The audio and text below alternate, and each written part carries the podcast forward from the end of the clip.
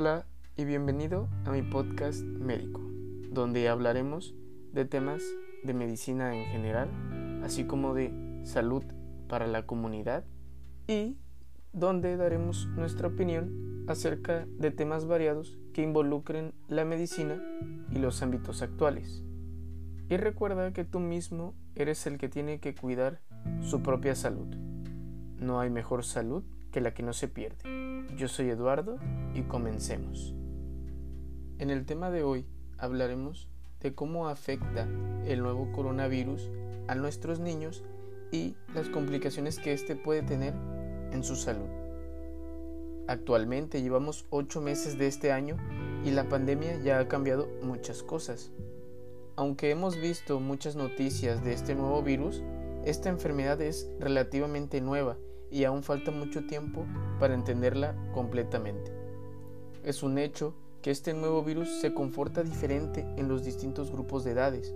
Como ya sabemos, este tiene un curso más agresivo en pacientes de más edad o con alguna comorbilidad o enfermedad crónica y tiende a causar pocos o ningún síntoma en pacientes más jóvenes, obviamente con sus excepciones. Y es que se han registrado casos de una enfermedad inflamatoria sistémica causada por este virus en niños pequeños. La mayoría de estos niños no presentaba ninguna enfermedad previa.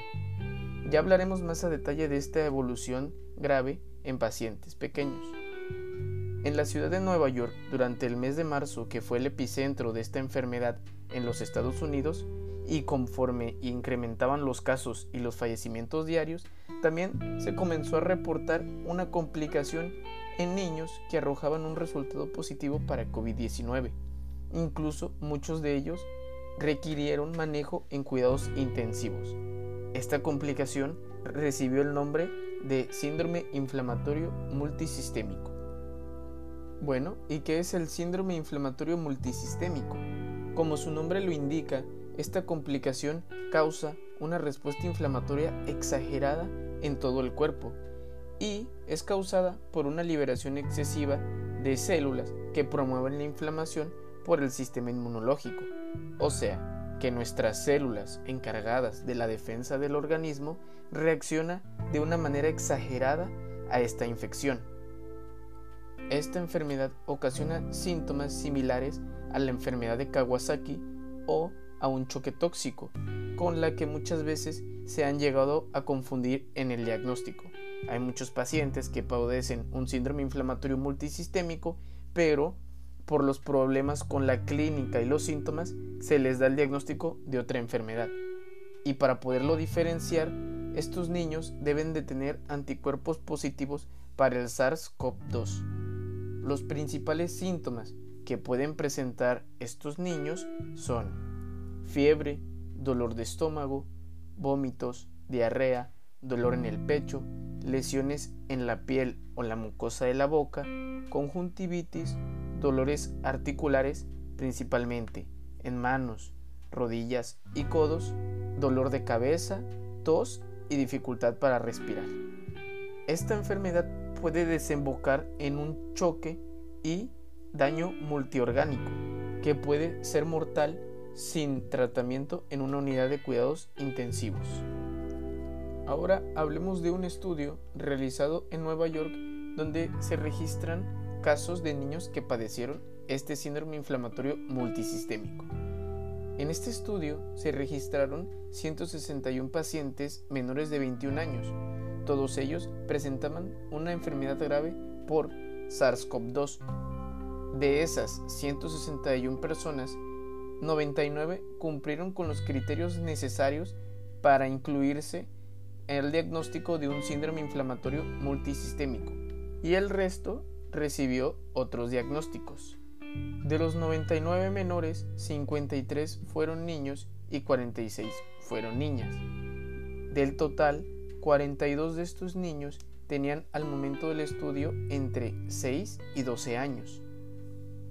Otro dato importante que hay que reconocer es que 36 de los niños no tenían ninguna condición preexistente y 29 padecían obesidad infantil. Por orden de frecuencia, los síntomas fueron fiebre, dolor abdominal y diarrea, lesiones cutáneas y neumonía. De modo general, 89 pacientes ingresaron a una unidad de cuidados intensivos y 10 requirieron una intubación mecánica.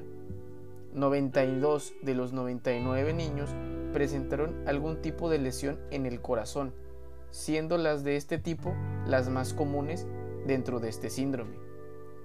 De los 99 pacientes, 24 presentaron síntomas de catarro, 38 tuvieron contacto con una persona infectada de COVID-19 y 22 tuvieron contacto con una persona que tenía síntomas catarrales, todos ellos 21 días antes de su ingreso a una unidad de cuidados intensivos. 76 niños se dieron de alta a los 6 días, 21 permanecieron hospitalizados al finalizar el estudio y 2 fallecieron. Por los datos mencionados en este estudio, se respalda la hipótesis que sugiere que esta complicación inflamatoria ocurre después de presentar la infección aguda, o sea, después de presentar el cuadro catarral. Bueno, entonces, ya con la información de este estudio, ¿qué podemos concluir? Actualmente, la evidencia sugiere que el síndrome inflamatorio multisistémico es una complicación poco común en niños y adolescentes, sobre todo porque este grupo de edad tiende a presentar enfermedades con un curso asintomático o con síntomas mínimos. Esta complicación se comenzó a presentar cuando la transmisión comunitaria del virus alcanzó sus niveles máximos en las poblaciones estudiadas. Esto refleja que a mayor tránsito viral, mayor va a ser la probabilidad de que empiece a aparecer esta enfermedad en los niños. Con el tiempo, entenderemos más acerca de esta complicación y también sería interesante comprender por qué algunos niños desarrollan esta complicación y otros no y con qué factores se puede asociar para poder actuar directamente sobre la causa. Por lo pronto, el único factor que parece acompañar a este síndrome es la presencia de obesidad infantil. Podemos asegurar que es importante darle un seguimiento a los niños que llegan a desarrollar esta complicación causada por el SARS-CoV-2, ya que como mencioné anteriormente, el órgano que principalmente sufre alguna complicación es el corazón, por lo que pueden presentar complicaciones a largo plazo. Pero eso solo lo vamos a saber dándole la vigilancia necesaria a estos niños. Sin duda alguna, el coronavirus es una enfermedad que demostró lo poco preparados que estaban los sistemas de salud internacionales para enfrentar enfermedades virales de fácil diseminación.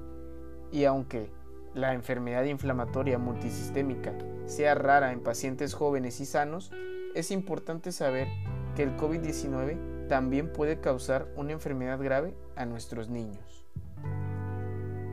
Es importante continuar con las medidas de prevención primaria y seguir los lineamientos establecidos por la Secretaría de Salud, sobre todo en la población vulnerable, como pueden ser los niños, las mujeres embarazadas y los adultos mayores, ya que sólo así podemos disminuir el índice de infecciones y las complicaciones que éstas pueden causar en nuestra población.